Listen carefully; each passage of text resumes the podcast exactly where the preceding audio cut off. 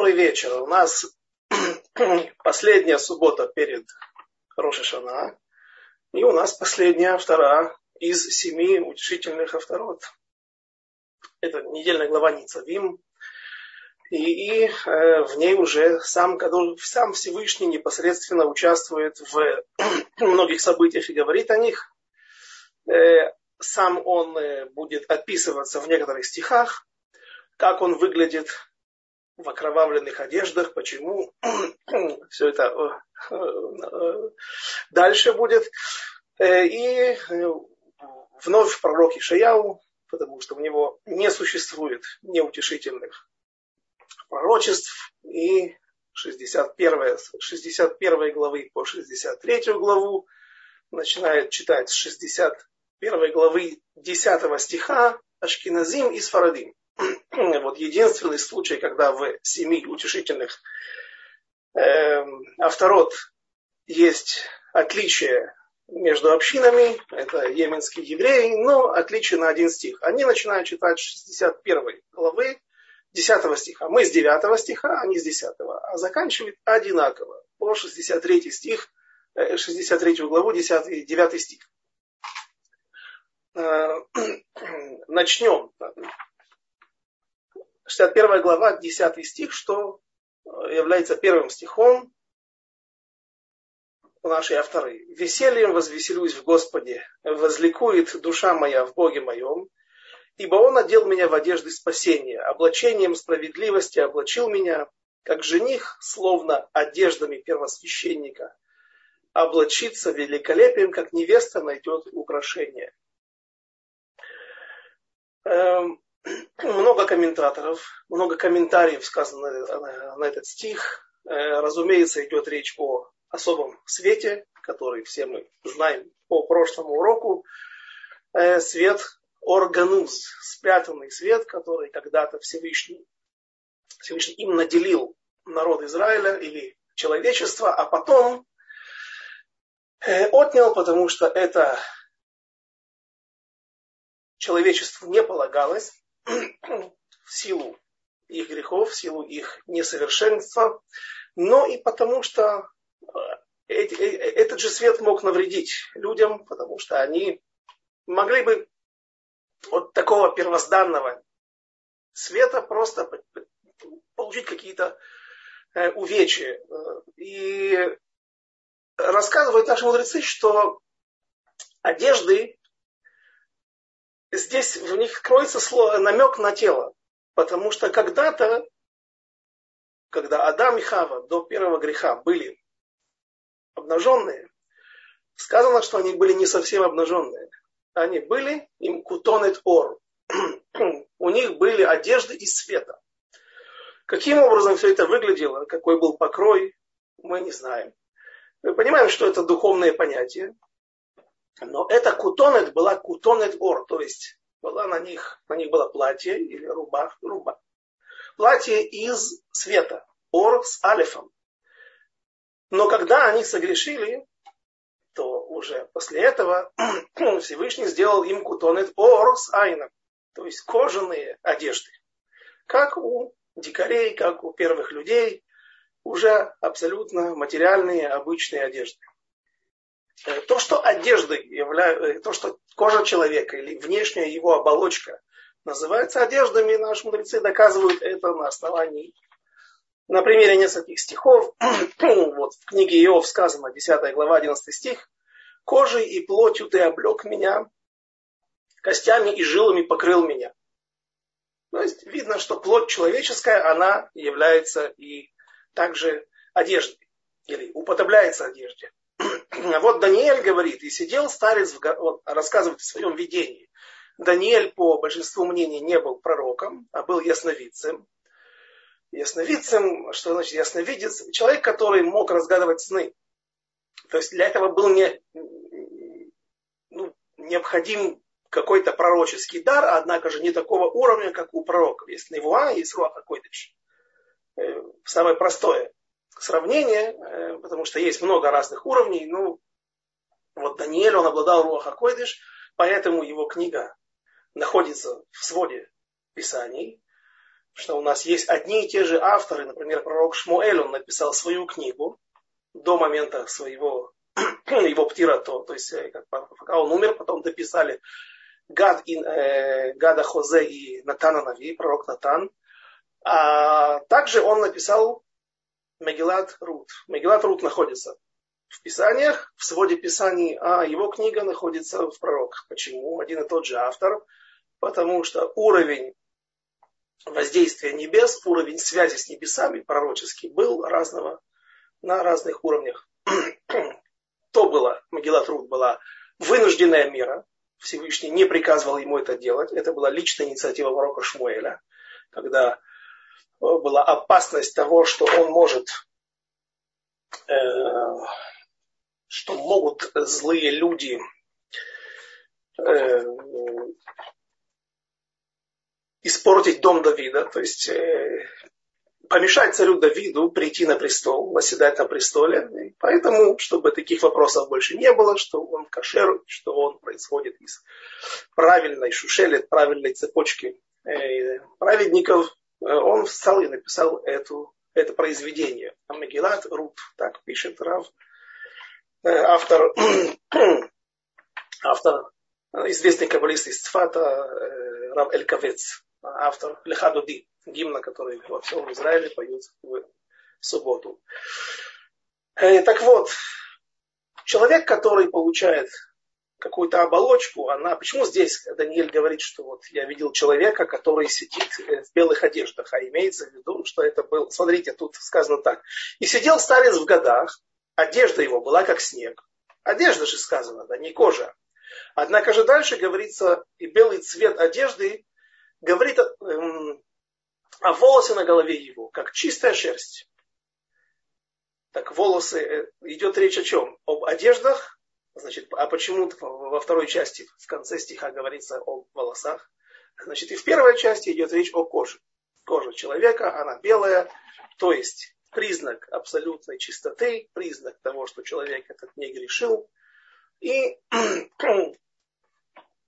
Вот, соответственно, как мы уже сказали в самом начале, одежды человека или одежды, о которых идет речь в первом стихе нашей авторы, это тот первозданный свет, который мы можем получить как? Вспоминаем прошлый урок. Мы можем сегодня вывести тот свет, который не будет нам вредить, а наоборот. Тот минун, тот та порция, которая будут нам давать возможность э, улучшить себя. Улучшить себя в духовном плане, это Юдгимель Медот. Также говорят во время трубления в шафар, вот тот первозданный скрытый свет, который Всевышний как бы спрятал под своими одеждами, чтобы он нас не слепил. Тем не менее, мы можем его когда вынимать или когда добывать, приводить в этот мир, чтобы он прежде всего каждому из нас светил, это во время чтения 13 принципов милосердия, Юдгималь Медот Рахамим, которые, из которых сделаны вся молитва Наила, состоит вся молитва Наила в Йом-Кипур. И слихот, который мы сейчас говорим, уже теперь Ашкиназим присоединились, с Йом решен, с Фарадим говорят, Рошходыш и Луль. Э, вот эти моменты, они приносят нам этот свет, добывают нам этот свет. Э, об Яков, об Ицхаке сказано, что когда он вошел для того, чтобы получить благословение, которое изначально так думал. Эм, э, что, чтобы они, э, извините, благословения, которые предназначались Исаву, что получил Яков. А, и вот э, сказано, что когда вошел Яков в шатер Ицхака, то тот произнес фразу запах сына моего, как запах поля. Мы по-простому понимаем, что это Исав. Он имеет в виду Исава, потому что сын его, Ицхака Исав, он был охотником, ходил в поле, он занимался там убийствами, насилием, а не только охотой. И, значит, он вот то, что мать подсказала, мать Ривка подсказала Якову сделать, это сработало. Эти вот козьи шкуры, которые он наложил на свои руки, они и на тело, они, значит, издавали вот такой запах человека, который привык сидеть не в Бейтмидраше, а шляться по полям. И поэтому вот э, Ицхак это же и учуял, услышал этот запах. Однако же, есть мнение, которое говорит, что он услышал запах Ганедена. Откуда он знает, что это запах Ганедена? Какой запах в, в раю? Говорят наши комментаторы, что Ицхак во время Акидат Ицхак, жертвоприношения Ицхака, э, когда отец занес, отец Авраам занес над ним руку с Маахелет, с ножом, то Пархан Ишмату. Э, буквально он лишился жизни, его душа вылетела. И он, в это время он был там, в, в Ганедене. Есть мнение даже, что немножко был нанесен порез. В общем, он там проходил лечение в Ганедене. И также объясняет, почему Ривка, которую привез Элиезер на верблюдах в Эрец Исраиль, почему она упала с верблюда. В это время они увидели, что какой-то человек находится в поле. И Ривка спросила, а у Элезера, а кто этот человек? Говорит, это твой будущий муж. Это сын моего господина. И она упала с верблюда. От чего это произошло? Что ее удивило? Сказано, что она видела, э, что Ицхак был не совсем обычным человеком. Э, говорят, что в, в Ганедане, что ты там видел, э, кто-то описывает, Олама Фухраит. Я видел полностью другой мир. И как бы попросту люди говорят, комментаторы говорят, что человек видел, как будто бы там все стоит перевернуто сверх на голову. Понятно, что он, и, и, и, и когда Ривка увидела Ицхака, который побывал в Ганедене, по-видимому, он излучал какой-то свет. Он выглядел как-то иначе, что ей показалось это странным. Я видел, комментаторы говорят, что буквально он ходил, был головой вниз, ногами вверх. Понятно, что наши, это непростое не, не понимание этого стиха, что наши праотцы ходили на головах. Нет. Ицхак был другим человеком, необычным, потому что он побывал в Ганедине. И вот она что-то увидела в нем необычное, что он не совсем э, простой человек. Поэтому от удивления упала с верблюда. Вот Ицхак был в Ганедине, и он услышал запах Ганедена. Никакие кожи козьи не могут э, э, доставить нахатруах, доставить наслаждение или благоденствие человеку, потому что это очень неприятный запах. Но когда, если мы почитаем стих иначе, запах сына моего, кто сказал, что это, Ицхак, э, что это Эйсав, может быть, он имеет в виду Якова, и так и было, по этому мнению. Почему? Как запах поля.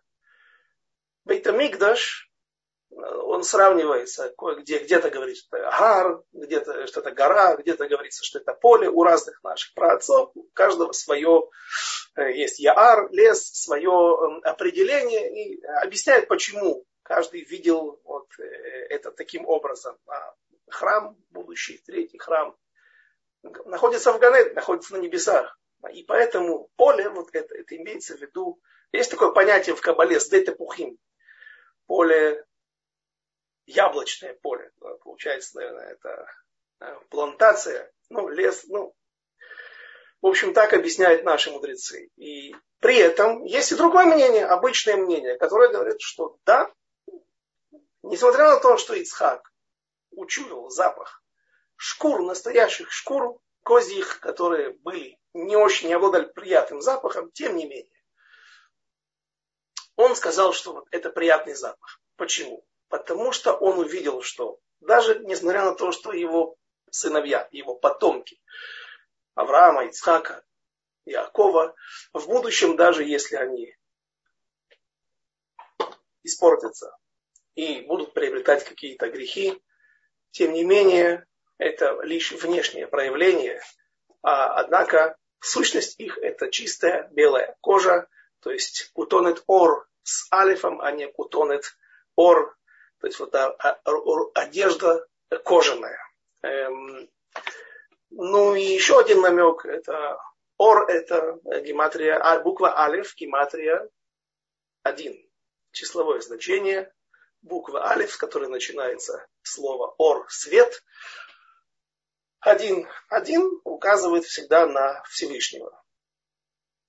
А что значит айн? Ор, то есть рубашка кожаная или одежды кожаные, которые Адам и Хава получили от Всевышнего после того, как совершили грех. Начинается с айна. Айн это гематрия 70. То есть оно указывает на то, что это уже люди выходят из-под влияния Всевышнего и подпадает под желание 70 народов мира, на которые 70 народов мира, 35 из них находятся под эгидой, под влиянием, духовным влиянием. Исава, 35, находится под влиянием Ишмаэля. И это тоже будет сегодня упомянуто, история с Ишмаэлем, а именно война Гога и Магога, из Магога. Эм, также есть мнение, которое говорит о о том, что состасис, когда это будет радость у народа Израиля, когда, то есть это первый, не состасис, а весельем возбелюсь в Господе, возликует душа моя в Боге моем, идет речь о Машиахе, о приходе Машиаха и о том, как будет повержена Рома. То есть Римская империя, она сегодня не существует, и Рим, и сами итальянцы намного менее агрессивны, чем даже другие народы, северные их соседи и, и, и, так далее. Поэтому мы понимаем, что ну, наши мудрецы, современники объясняют, что идет речь обычно о западной цивилизации, основы которой, основы которой заложила Римская империя. И есть такое высказывание наших мудрецов в Вавилонском Талмуде, что если ты веришь, если тебе говорят, что Иерусалим процветает и Рим процветает, не верь этому. Если ты увидишь, что Рим повержен, а Иерусалим процветает, верь этой ситуации. Значит, таким слухам можно верить, потому что ну или наоборот, если Иерусалим разрушен, а Рим процветает, это значит тоже правда, потому что эти две вещи, эти, продолжение того противостояния двух братьев, Исава и Якова, народа Израиля и западной цивилизации, которая так и э, это противостояние будет тянуться до конца дней, как известно. И одним из, одной из иллюстраций э, вот этого противостояния и того, что никто не забыл, и ничто не забыто, и что все думают только об одном, о чем именно – как пишет Рамбам, что ни один народ не приходил воевать с народом Израиля ради денег, ради географических там, облегчений каких-то своих территорий, создания буферных зон и так далее. Э, ничего подобного. Всегда народы мира, стремя, приходившие воевать против Израиля, это не было следствием их продолжения их военной экспансии политической по карте мира географической, а когда они захватывали иудеев, их главная цель была уничтожить нашу веру, уничтожить нашу религию. Вот, например, просто маленькая иллюстрация, и пойдем дальше. Э, последний царь Израиля Титкияву. А он не совсем последний, там были еще его дядя, еще, но э, тот, который, при котором был разрушен храм. Вот Навуходнецар приходит и захватывает Эрец Израиль святую землю и захватывает храм. С этого момента э, начинается изгнание. На самом деле вот эти 70 лет изгнания начинаются с момента разрушения храма, а многие, в том числе сам Навуходнецар, его внук Бельшацара, который поплатился за это, они думали, что момент порабощения Иудеи и Иерусалима. Э, вот с этого момента нужно отсчитывать вот те 70 лет, о которых сказано у пророка. Пророка, на пророкова не опасались, но счет вели свой, надеясь, что пророчество не сбудется, и за это каждый из них поплатился, в том числе и Ахашверош. Так вот, почему сразу не был разрушен храм? И объясняют комментаторы, в частности, я это слышал у Рава Шамая Истрайхера, ученика Рава Мойши Шапира, Зихрону Левраха, он пишет об этом в книге Махамаде Мимейкедем, что каждый из вот этих великих императоров, как Ахашвирош, так и, конечно же, прежде всего Навуходнецар, они строили свою систему духовных ценностей, в которой нет места для Всевышнего. Они признавали Всевышнего, они благодарили Всевышнего за то, что он помогает им.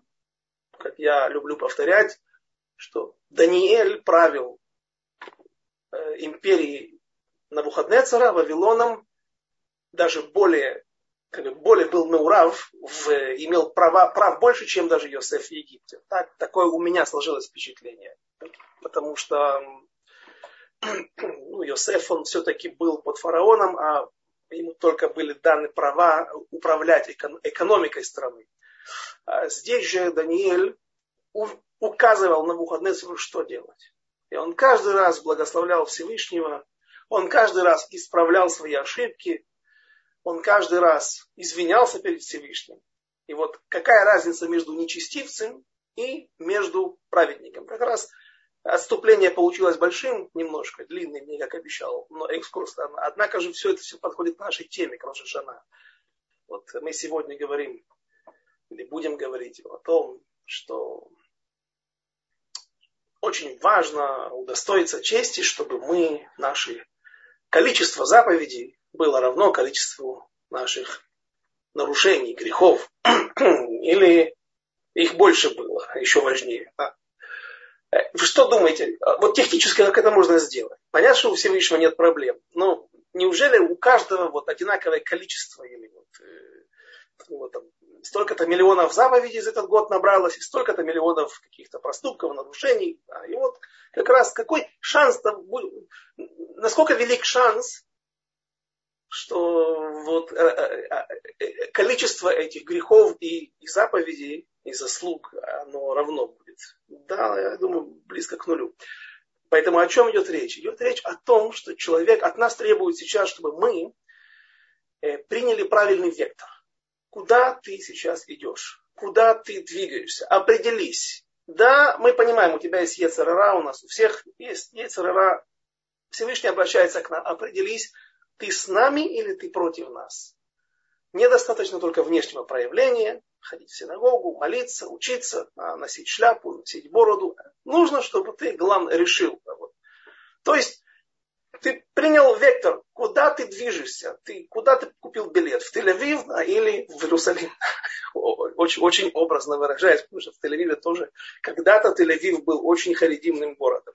Я там был, бывал в многих синагогах, огромные синагоги пустые стоят по сегодняшний день. Потом люди перебрались в, в Бнейбрак. Все.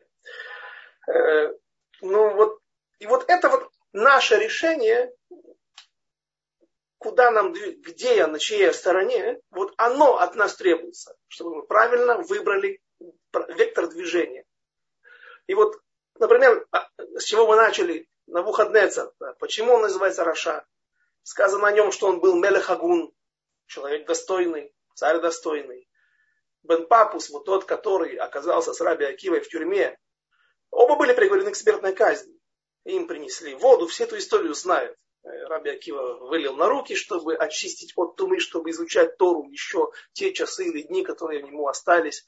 А Бен Папус выпил, и там между ними разговор происходит и так далее. И, ну, так выглядит Бен Папус такой бесшабашный человек, на самом деле человек, который взял на себя со своим братом, кажется, ответственность э, за, за, за какое-то преступление перед римлянами, которое он не совершал, для того, чтобы спасти жизнь целому городу. Римляне сказали, найдите виновных или всех убьем. И он взял на себя эту вину. Человек тоже был очень...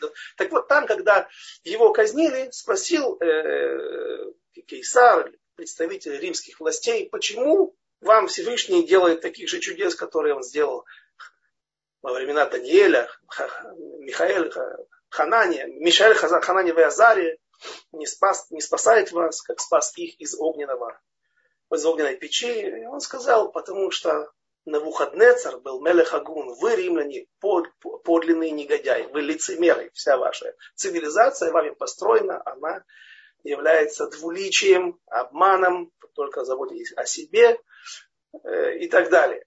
То есть, теперь, а если Навуходнецар был достойным человеком, почему его называют частицей?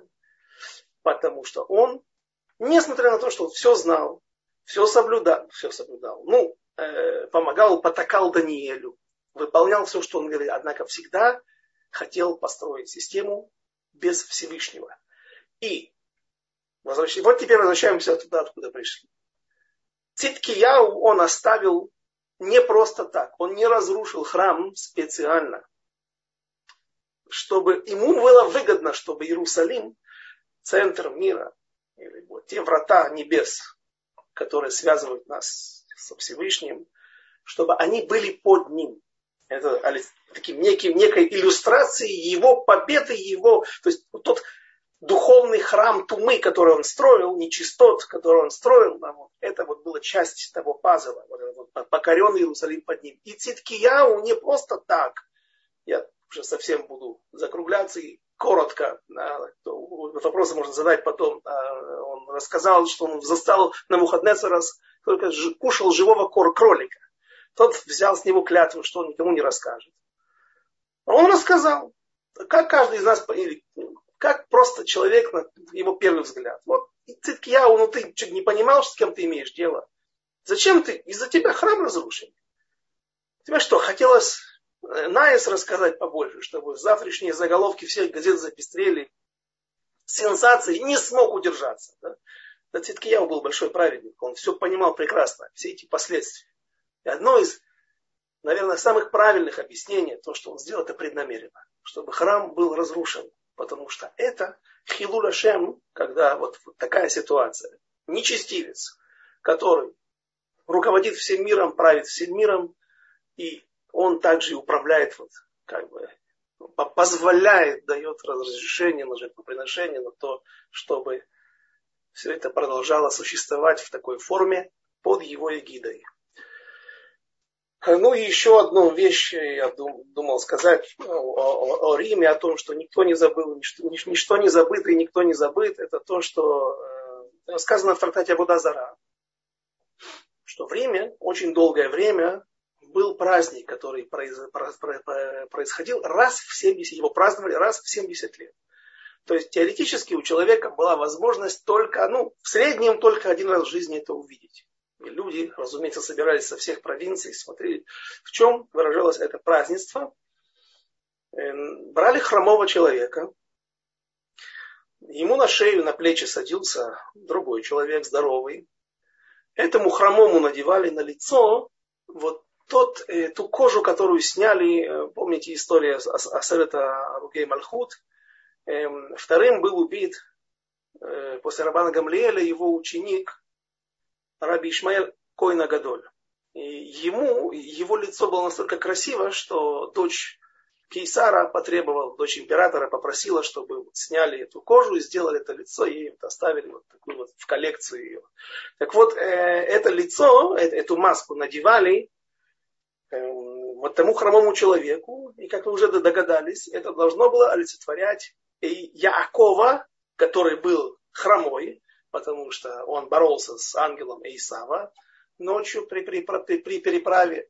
И вот, вот это лицо еврея, которое ему приделывали, да, и вот на плечах у него он должен был вести такого э, здорового человека, обычного римлянина, потомка Исава. Да, и все время он, они шли, ходили по улицам Рима и провозглашали наш отец, то есть Яков, они кричали, не наш отец, да, вот, вот тот человек хромой должен был провозглашать, что был, был Рамай, был обманщиком, он украл благословения, которые должны были принадлежать Исаву. В общем, со временем куда-то этот праздник исчез, но представляете, насколько память это сидит в них и насколько прав Рамбам, что ничего не меняется. И поэтому первый стих нашего избавления, нашей последней, а вторые Э, он звучит, именно его трактует, в том числе и о приходе Машеха, и о падении Рима.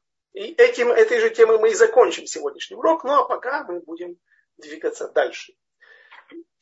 Есть, как я говорил, у нас три главы, 61, 63, 62, 63. И вот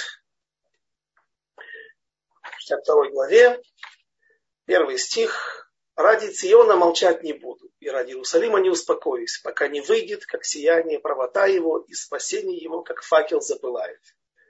Опять огонь, опять свет. Э, и поясняет Равьонтон Айбышец, он говорит, что здесь идет речь об избавлении, которое может задержаться. Мы знаем, что есть два, два варианта, две возможности, как может прийти в этот мир избавления. Есть механизм, который заведен, и пружина постепенно раскручивается, раскручивается, ослабевает, и этот механизм, он все равно должен нас привести к окончанию, э, к окончательному избавлению. Э, а также мы можем каждый день, каждое мгновение, каждый год привести это избавление самостоятельно. Достаточно того, что наше количество грехов всего народа Израиля будет в какой-то момент будет меньше, чем количество заповедей. И говорит Равионтон Айбешис, что пока не придет, значит, почему Всевышний не приводит вот сейчас, значит, пока не, не сядет на престол потомок Давида, Машех бен Давид, потомок царей дома Давида, никакого избавления не может быть.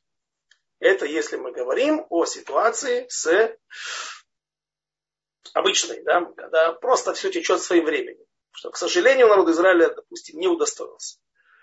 Так вот, когда он придет, он придет в конце дней. Это намек вот тот, на то чудо, которое произошло с Моше. Моше, когда Всевышний говорит, иди в Египет и, пожалуйста, избавляй народ Израиля, он поставит под сомнение уровень заповеди, уровень заслуг, уровень духовный народа Израиля, смогут ли они воспринять правду от Всевышнего, пойдут ли они за Моше.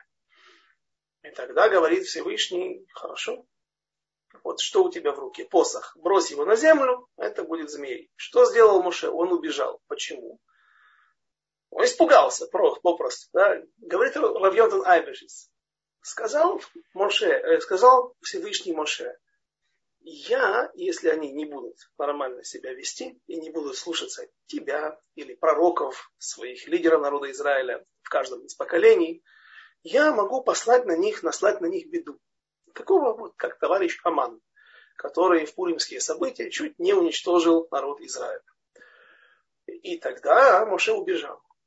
Он испугался не того змея, а он испугался того машаля, той аллегории, а, то есть э, того намека, что вот такие страшные люди, цари, могут прийти на народ Израиля и угрожать его существованию.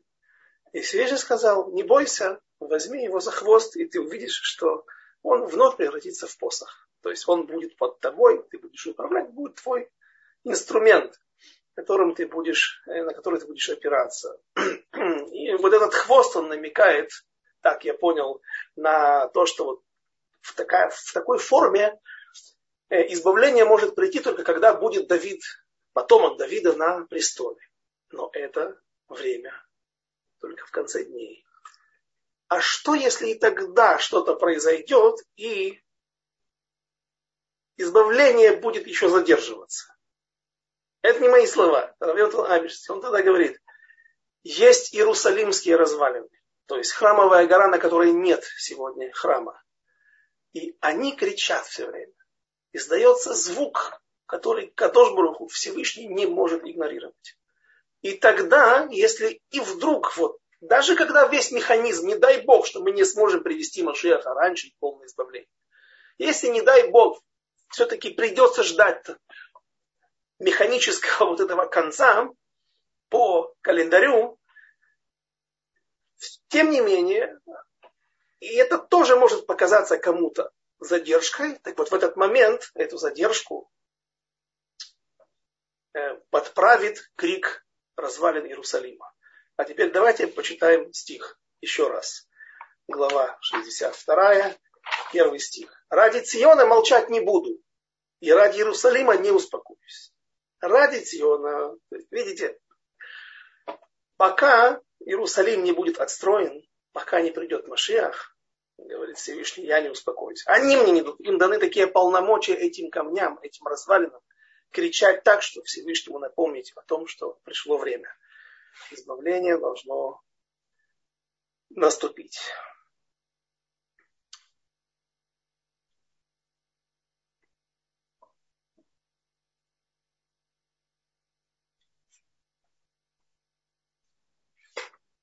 63 главе, 63 э, глава начинается с такого стиха. «Кто это идет из Эдома в багряных одеждах из Боцры, что великолепен в одеянии своем, надвигается великой силой своей? Я, говорящий праведно, великий в спасении». Идет речь, разумеется, о Всевышнем. А почему его одежды багряные? Чем они обогрены? Они, объясняют наши мудрецы, обогрены кровью. Чьей кровью? Всевышний будет возвращаться с войны. С кем ему нужно будет разбираться? Одно из первых мнений, а их несколько у нас сегодня на эту тему, это мнение Раши, который говорит, что идет речь о Самаэле. Самаэль это ангел-хранитель все того же Эйсава, той же Римской империи. Самаэль это аббревиатура. Э, как она читается, я не знаю. Но сказано у нас в источниках, что Самаэль, трактат Макот, Вавилонский Талмуд, 12 лист, первая страница, сказано Самаэль, он же Ецерера, он же Сатан, он же ангел смерти. И вот мне много лет было непонятно, как может, могут быть все эти вещи объединены в одно он же ангел смерти, он же сатан. Хорошо. Он же Ецерара. Сатан и Ецерара хорошо, они идут вместе. Это одно и то же действительно. Самаэль это не сатан. Самаэль это ангел-хранитель Римской империи, народа Эдома, которые основали Римскую империю, потомки которого ангел смерти, это еще что Он, может быть, сатан тоже, но Самаэль как-то это видно, что это другая субстанция, это нечто другое. Почему их берут всех вместе и потом? Другой вопрос. Сказано в трактате Сука, он как раз продвигается, он, удостоимся чести, будем сидеть в суке после Рожешана Йом Кипура. И там сказано в трактате Сука, что в конце дней Всевышний принесет, возьмет э, Ецерела, и он уничтожит, ешхот, буквально зарежет. Послушайте, а за что его резать? Если мы говорим, что это ангел смерти, ангел смерти это ангел, который э, находится на служении Всевышнего. Понятно, что мы, мы, мы, мы знаем, что есть другие религии, где зло и добро, Всевышний и Сатан, а, это как будто бы две равные, не дай Бог так мысли, да, так, две равные или вышедшие из-под контроля какая-то сила, которая значит, практически равна, и вот они сражаются по переменным, с переменным успехом, иногда э, вот, даже когда зло его убивают, или оно, оно повержено, оно куда-то уходит, набирает силы, потом возвращается откуда-то. Да? Э, ведь это же не так. Э, тот же сатан, это тот же ангел смерти, это вещь, которая, или субстанция, или существо, ангел, который находится на служении Всевышнего и выполняет волю Всевышнего. Помните, мы говорили, еще задали вопрос, я привел такую фразу в искании наших мудрецов, в трактате Баба Басра, тоже Вавилонского Талмуда, э, Сатан и Пнина лишем шамаем ниткавну. То есть они, и Сатан, и Пнина, они выполняли свои совершали свои поступки во имя небес. Сатан, он делает все по приказу Всевышнего. Там идет речь об Иове конкретно. Он предложил Иову э, Всевышнему, давай проверим на прочность Иова, насколько он вот, все его считает праведником, а, а посмотрим, сможет ли он вынести самые страшнейшие испытания. Мысли были, намерения были во имя небес как и у Пнины, которая поплатилась своими детьми потом. Из десятерых у нее осталось только двое. Перестаралась. Так вот, возвращаемся к нашему вопросу.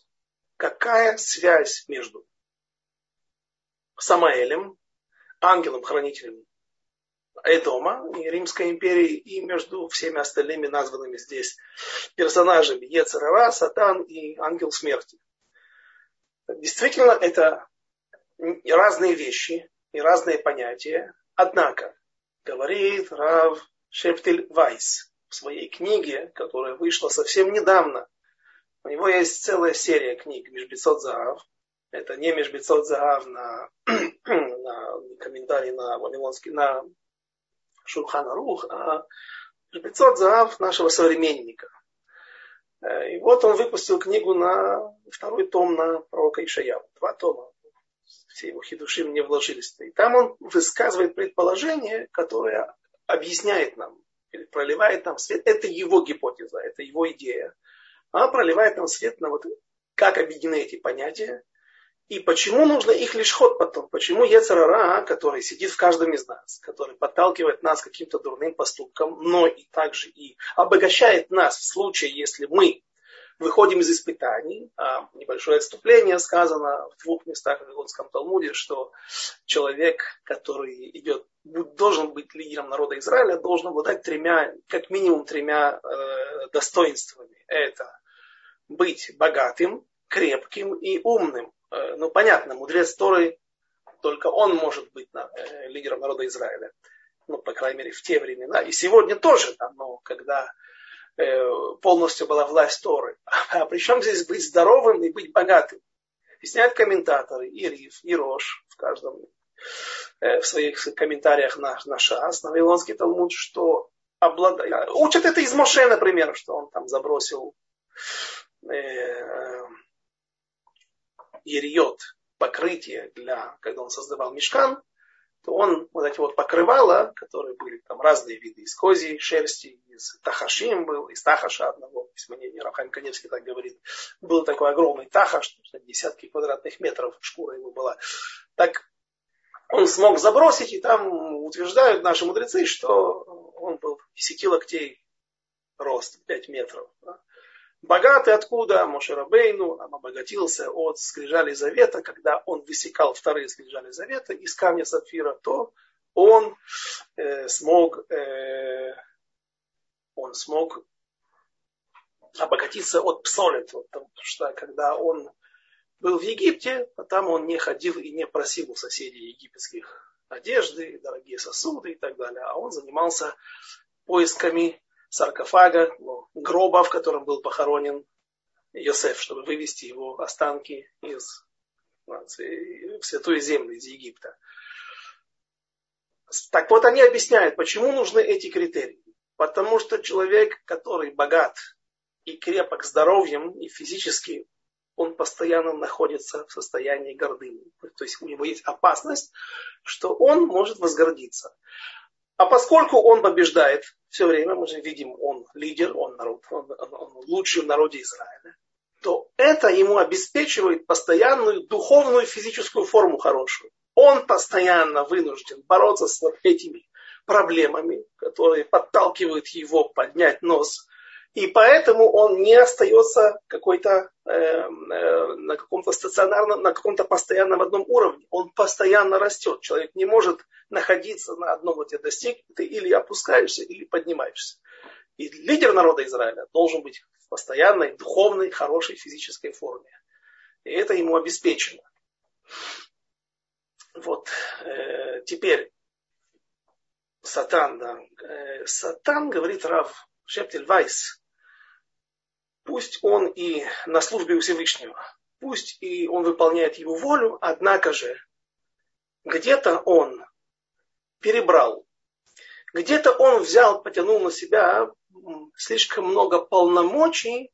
И вот есть такой стих, в котором говорится, и, и уберу саранчу, это пророк Йоэль, вторая глава, 20 стих. «И уберу саранчу и брошу ее в землю бесплодную, и поднимется зловоние от этих, этих миллионов, этих тонн этой саранчи, которая там сгниет, ибо много зла наделала она».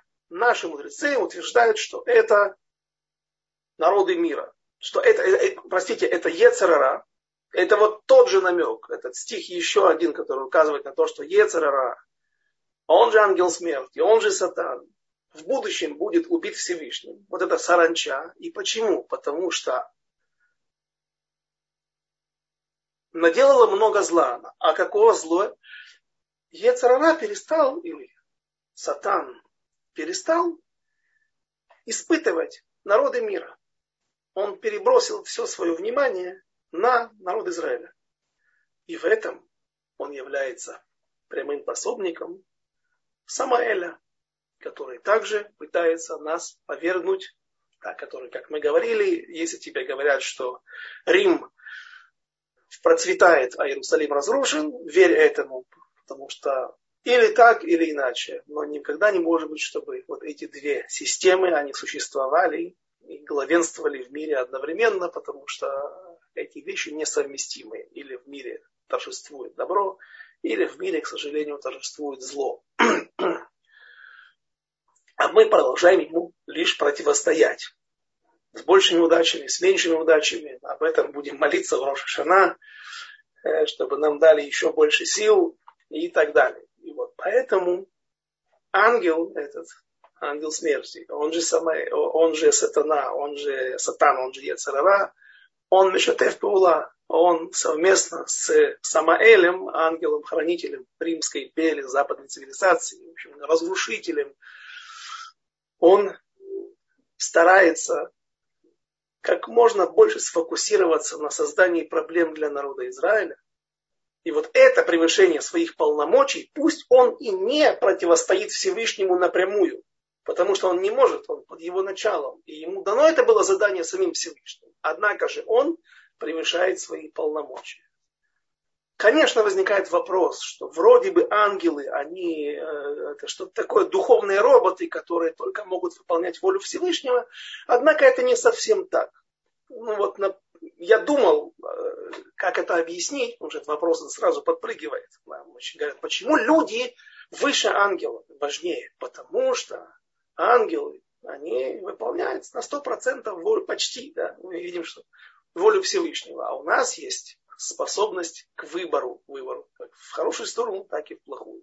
И это ставит нас выше, чем они. Так вот, что я думал, как объяснить, как проиллюстрировать это что ангелы все-таки, да, имеют какую-то возможность для люфта.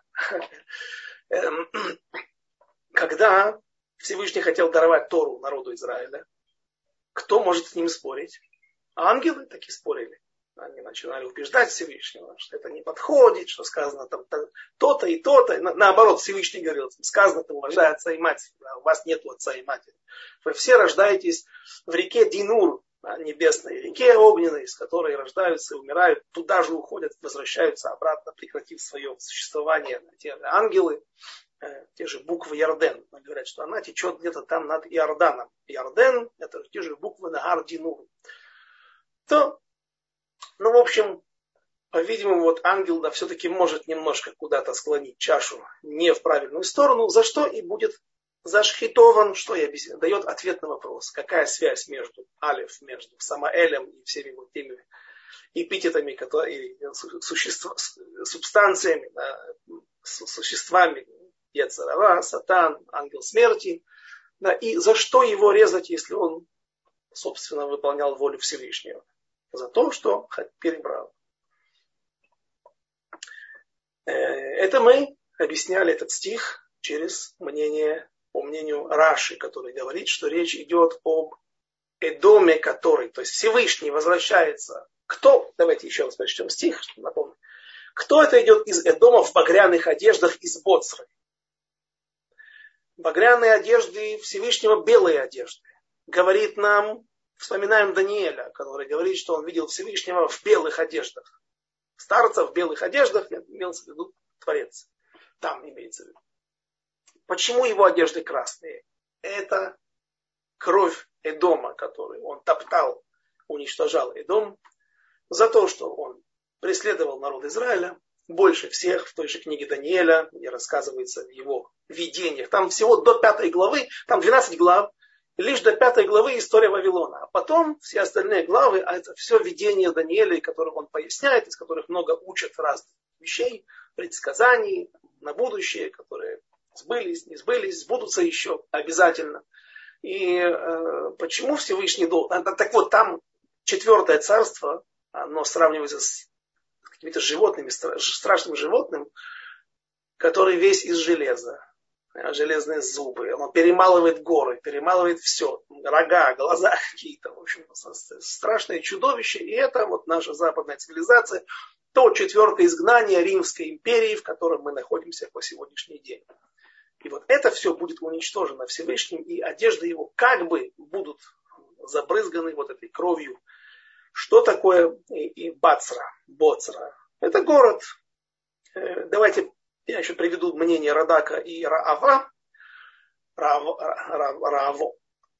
Что Радак говорит, что это включает в себя не только Рим, но и э, в том числе Византийскую империю, которая по времени существовала больше, чем Рим, хотя не так, мне кажется, славилась своими, своей организацией. Своей... В общем, это греческий мир. В принципе, э, это другой мир, это мир Ефета.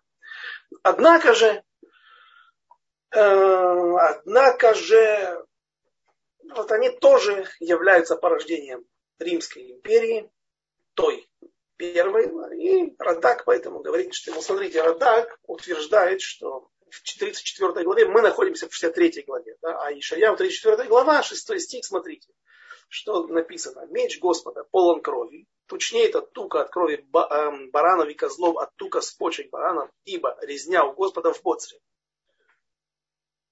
И закалывание великое в земле и дома. И падут с ними дикие быки и так далее. То есть напрямую ну, то есть э, отголоски, то не отголоски, а параллельное повествование об одном и том же, об уничтожении Эдома и взыскании с них всех долгов за, тот, за, те, за те беды, которые они принесли народу Израиля, да и всему человечеству. Также и Рава говорит, но он добавляет, что это война Гога, Гогу Магог здесь намек. Обычно это учат из Ехескеля. 38 глава, 34 глава. У нас, к сожалению, не получится урока, наверное, к Сукоту. Там только один Йом Хамиши есть свободный. И как раз о войне Гог. Э, Гог у Магог э, говорится в авторе на первый день Сукот. Но, может быть, найдется окно будем молиться в том числе за это. Э, также Ехескель, Захария. А вот здесь тоже есть намек, так по утверждению Рава, что здесь идет речь о Всевышнем, который будет, одежда которого, белая одежда которого будут запятнаны кровью, именно в тех не только западной цивилизации, не только потомков Исава, но и потомков Ишмаэля, которые начнут войну друг между другом якобы за освобождение Иерусалима, однако же, как мы вспоминаем, говорит нам Рамбам, все думают только об одном, об уничтожении евреев. А в чем ошибка? Есть такое, наши мудрецы говорят, в, э, э, Мидраше говорится, что э, у, у, у Исава была ошибка. Три ошибки он совершил. Во-первых, он убежал в Бацру.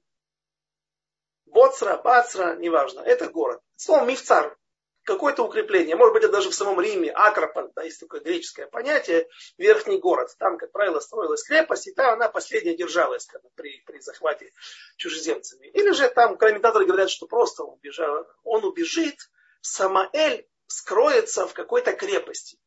Последний оплот Рима. И будет он зваться Бацра или Боцра. Но это ошибка. Почему? Потому что сказано, он подумает, что это Ирмиклад, что туда можно убежать. Город, убежище, который принимает людей, которые совершили непреднамеренное убийство. И вот тут три ошибки. Во-первых, ты не человек, а ты ангел. Ирмиклад принимает людей. Но и каких людей? Непреднамеренных убийц. А ты убийца преднамеренный. Ты подталкиваешь своим покровительством, даешь силы этим римлянам, этим потомкам Исава, лить кровь на всей земле. Обратите внимание, вспомните все основ, основ, основное количество войн, ну или Первую мировую, Вторую мировую. Все, все, все это происходило на европейском континенте. Все это делали потомки Исава. Никакие китайцы при своем могуществе и огромном количестве, не, никакие индусы не способны на такие вещи. Потому что такой силой обладает только потомок сына. Ицхака, внук Авраама и Исав. Так вот, он убежит в Бацру, Боцру, Бацру, а сказано, что действительно есть в книге Дворим, 4 глава, 43 стих, главе Вайтханан сказано, это Бецер Лареувени, то есть, когда Всевышний говорит, сделайте мне три города убежища в Зайордании, колено Рувена жило, как и колено Гада и половина колена Минаша жила в Зайордании, там у них было три города, и три города убежища, говорят, это Цфат, Иерусалим и э, и Хеврон, э, внутри, в континентальном Израиле, назовем его так. Вот там говорится, что у, в колене, у колена Рувена был город Бецер. А они перепутают. Самаэль ошибется и совершит ошибку и убежит в Бацру, думая, что это вот тут Бецер, о котором идет речь. Ну и, конечно же, город этот принимает людей, а не ангелов. Эм, наше время подходит к концу. Я думал еще одну вещь сказать, потому что есть несколько минут. Это был такой хидуш для меня, когда я изучал э, Драшот Хатам Софера, не хидушей Хатам Софера, а Драшот Хатам Софера, его выступление в синагоге Братиславской, где он был основ... большую часть жизни провел как раввин этой э, Прешбург, так называлась Братислава в Австро-Венгерской империи. И в одной из своих Драшот он был еки вообще-то. Он родился во Франкфурте. И, видимо, педантичность заставляла его заставлять своих, э, свое окружение записывать все, потому что все эти дрошот собраны в, огромный пятитомник сегодня. Ну, по крайней мере, такое у меня есть. Ну, с, с, с, хорошее издание. И там он говорит такую вещь, опять же, о поражении Рима. Как это происходило? Э, не поражение Рима, а поражение, прежде всего, египтян. Для того, чтобы вывести народ Израиля или, или какой-то народ вывести из-под власти другого народа, Всевышний должен поразить сначала его ангела-хранителя. Кто его ангел-хранитель? Мы сказали, Самаэль. Да? А как вообще все работала система? Как в мире все движется, все тела движутся? Ну, мы называем это солнечной системой да, сегодня. Все под воздействием Солнца. Все крутится вокруг него, и оно оказывает влияние каждые какие-то два часа, по-моему, э, каждое созвездие оказывает свое влияние. Там человек стоит, вот, над головой проносится в такое-то время такое-то созвездие, такое-то, такая-то планета оказывает влияние. И э, вот чтобы это влияние убрать, а Солнце было как будто бы первенец, да, Всевышний убрал у него эту гегемонию. Он отнял и передал Луне. Почему мы благословляем так Луну? Луна она же не так светит, как солнце. Да, она и вообще не светит, отражает только его солнце, а только его свет. Ночь, а почему? Луна, говорят, она умеет обновляться. Она, несмотря на то, что исчезает, неизменно возвращается. И так народ Израиля, под кем бы он ни был, кто бы им ни владел, всегда остается на плаву и всегда выходит из всех испытаний.